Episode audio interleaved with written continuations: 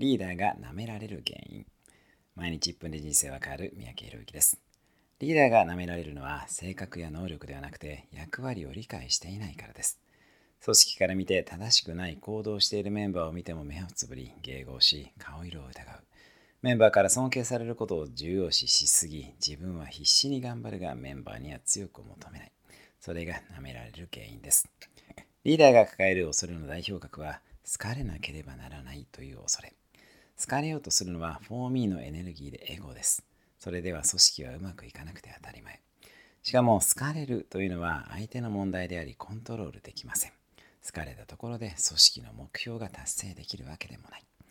自分から相手を好きになればいいしチームで結果を出すことが大切です。